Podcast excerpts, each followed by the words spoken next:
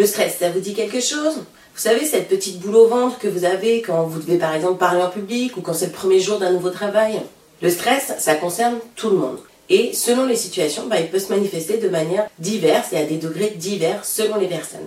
Bonjour, je suis Émilie Amic et dans ce dixième épisode de la série Agir, on va parler du stress et surtout de comment est-ce qu'il survient, comment est-ce qu'on y réagit et comment est-ce qu'on peut mieux le gérer. Ok, c'est parti pour la partie scientifique de l'affaire.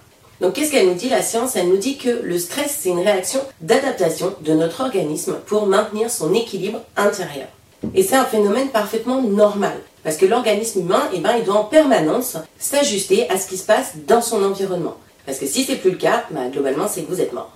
Donc c'est juste un moyen pour notre organisme de s'adapter. Donc ça veut dire que le stress, cette réponse, cette réaction de notre organisme, ben, il peut être bon ou mauvais. Alors pour qu'il y ait stress, il faut qu'il y ait un stresseur, c'est-à-dire un stimulus ou un déclencheur qui va provoquer la réaction d'adaptation dans notre organisme. Donc ça, la réaction, c'est le stress.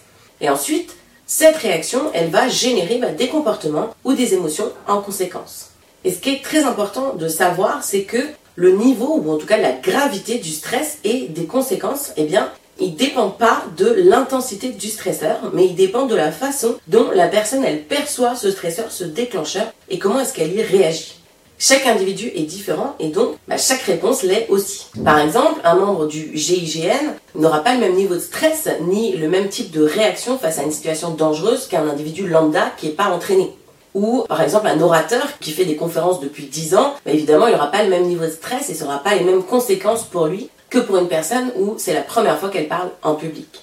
Du côté des stresseurs, on retrouve deux catégories. Il y a les stresseurs physiques, c'est-à-dire une blessure, une douleur, un inconfort physique ou même une maladie, et les stresseurs psychologiques, donc qui eux correspondent à des événements, des situations et parfois même des personnes.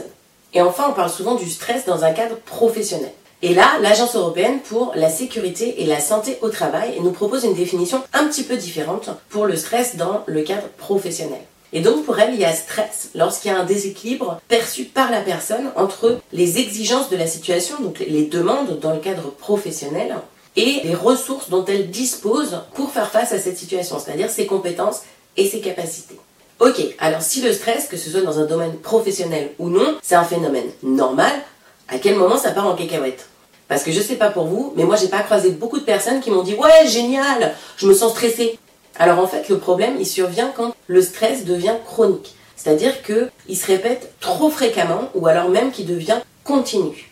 Car si le stress se prolonge, en fait, ça veut dire que globalement, vous devenez stressé sans qu'il y ait de stresseur, ou alors que toutes les situations deviennent des stresseurs. Et ça, ça fait que votre organisme s'épuise à essayer de rétablir l'équilibre en permanence. Et pour continuer dans les bonnes nouvelles, voyons un peu ce qu'il y a comme conséquences négatives, néfastes, dans le cas d'un stress chronique ou prolongé. Alors là, la palette, elle est vraiment large. Ça peut aller de la perte de moyens, par exemple un blanc pendant un discours, ou de la confusion, à de l'anxiété ou de l'agressivité, de l'inaction, de la démotivation, et voire même dans les cas les plus extrêmes, des conséquences pathologiques, c'est-à-dire des maladies, pourquoi pas même un burn-out. Alors les chercheurs se sont penchés sur le sujet de manière assez intensive et ils ont découvert qu'il y a quatre caractéristiques qui, même si le stress se manifeste différemment chez chaque personne, ces quatre caractéristiques, elles induisent une réaction d'adaptation chez tout le monde. Et donc, quand il y a un ou plusieurs de ces éléments, eh bien, le stress se déclenche à coup sûr chez chaque personne. Donc la première caractéristique, c'est un contrôle faible, c'est-à-dire que vous sentez que vous n'avez pas ou très peu de contrôle sur la situation. La deuxième caractéristique, c'est l'imprévisibilité ou l'incertitude. Donc soit c'est quelque chose de complètement inattendu, soit vous n'avez pas de certitude sur ce qui va se produire après. La troisième, c'est la nouveauté, c'est-à-dire c'est quelque chose de nouveau pour vous que vous n'avez jamais fait avant. Et la quatrième, c'est quand votre ego, dans le sens psychologique du terme, est menacé, c'est-à-dire que vous avez l'impression que vos compétences sont mises à l'épreuve ou alors qu'on doute de vos compétences ou de vos capacités. Ok, à ce stade de l'épisode, je pense que je vous ai bien stressé sur le sujet, donc maintenant c'est l'heure de passer aux solutions. Alors on va mettre les choses au clair tout de suite. Chacun est différent, donc vous imaginez bien qu'il n'y a pas une recette miracle qui va marcher pour tout le monde pour gérer son stress. Et surtout, bah, on l'a vu tout au long de l'épisode, le stress en lui-même, c'est pas une mauvaise chose, c'est un phénomène normal. Le problème ne survient que quand il se répète trop souvent ou quand il dure trop longtemps. D'ailleurs, le reste du temps, vous vous en rendez même pas compte. ce qu'on appelle le stress positif, votre organisme, il le gère tout seul en permanence. Vous n'avez pas besoin d'y prêter attention.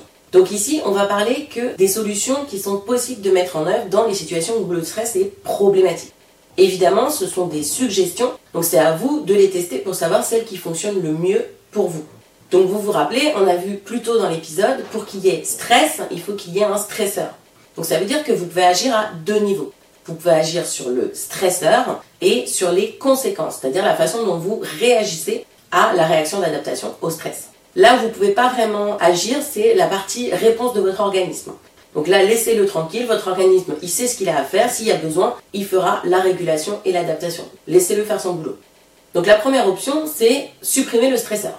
Donc dans certains cas, ça va être possible, dans d'autres, ça va être un petit peu plus compliqué. Si par exemple, vous stressez de parler en public, vous pouvez tout simplement feinter, c'est-à-dire déléguer éventuellement cette activité à une autre personne. Ou alors essayer de faire vos présentations non pas à l'oral, mais plutôt de les envoyer par mail. À l'inverse, si par exemple le stresseur c'est une personne et cette personne c'est votre boss, bon, vous pouvez essayer de l'éviter, mais enfin à long terme ça va être difficilement viable comme solution. Sinon, il y a une solution plus drastique, hein, c'est de démissionner. D'où la seconde option, modifier la perception que vous avez du stresseur pour essayer de diminuer bah, les conséquences négatives de ce stresseur sur vos émotions et vos comportements. Donc pour ça, vous pouvez mettre en œuvre trois solutions différentes. La première, c'est d'essayer de relativiser la situation et l'événement. Donc posez-vous la question, quelles seront les conséquences de cette situation dans une semaine, dans un mois, dans un an, dans dix ans? En général, vous allez voir que la réponse vous permet de bien diminuer le facteur stress. C'est assez rare qu'il y ait des situations qui aient un impact jusqu'à 10 ans dans le futur. La deuxième option, c'est de vous concentrer tout de suite sur une autre tâche. Donc si possible, une tâche que vous aimez et dans laquelle vous excellez parce que ça vous permettra de rester centré dessus un certain temps, le temps que le stress soit absorbé par votre organisme. Et la troisième option, c'est de vous recentrer sur vos priorités. Qu'est-ce qui est vraiment important pour moi? Et si jamais cette situation ou l'événement qui vous a stressé a un impact sur vos objectifs, eh bien, déterminez tout de suite un plan d'action pour contrer les effets négatifs de la situation. Et si jamais vous êtes motivé, essayez de mettre en place tout de suite une première action, un petit pas pour vous permettre de corriger la situation. Parce que le stress, en fait, disparaît face à l'action. Si un jour vous avez déjà parlé en public, vous vous êtes bien rendu compte que le stress, en général, il part au bout des 5 premières minutes. Et enfin, rappelez-vous que dans tous les cas, la première réaction au stress, elle est physique. Vous avez le cœur qui bat plus vite, vous avez les mains moites, vous avez l'impression d'avoir chaud. Et en fait, pourquoi est-ce que le corps fait ça? C'est parce qu'il mobilise toute son énergie pour apporter une réponse de type fuite ou combat. Donc une première chose très facile que vous pouvez faire, c'est de donner l'opportunité à votre corps de dépenser ce trop plein d'énergie qui a été mobilisé. Donc par exemple, en allant marcher un peu, 5 minutes, 10 minutes, en prenant les escaliers, ou pourquoi pas, si vous ne pouvez pas faire ça, faire des mouvements d'étirement et surtout d'essayer de respirer pour réguler un petit peu la réaction de votre organisme. Et ça, ça devrait déjà faire pas mal redescendre la pression. Vous verrez qu'en apportant dès le début une première réponse physique au stress, il va grandement diminuer. Ensuite, selon que vous choisissez de relativiser, de vous concentrer sur autre chose ou de vous recentrer sur vos priorités et vos objectifs, bien vous allez reprendre la main sur le premier ingrédient du stress, c'est-à-dire le contrôle. En faisant ça, en agissant, vous reprenez le contrôle sur la situation et vous diminuez votre stress. Et c'est en agissant, en reprenant le contrôle, que vous allez diminuer la portée et la durée de votre stress. Et ce qui est intéressant, c'est qu'au fur et à mesure que vous allez tester différentes solutions et que vous allez trouver celle qui marche le mieux pour vous, eh bien vous allez de mieux en mieux gérer les événements stressants. Et comme parfois on se laisse emporter par le stress, alors même que la situation n'est pas si grave au final, eh bien définissez vos objectifs, ce qui est important pour vous, et concentrez-vous dessus. Et si vous ne l'avez pas encore fait, vous pouvez télécharger gratuitement la fiche outil Fixer ses objectifs. Le lien se trouve dans la description du podcast ou en allant sur le site www.luceliandre.com blog. Si vous avez aimé cet épisode, n'hésitez pas à mettre un j'aime et à vous abonner au podcast pour être prévenu des prochains épisodes. À vous de jouer, à la semaine prochaine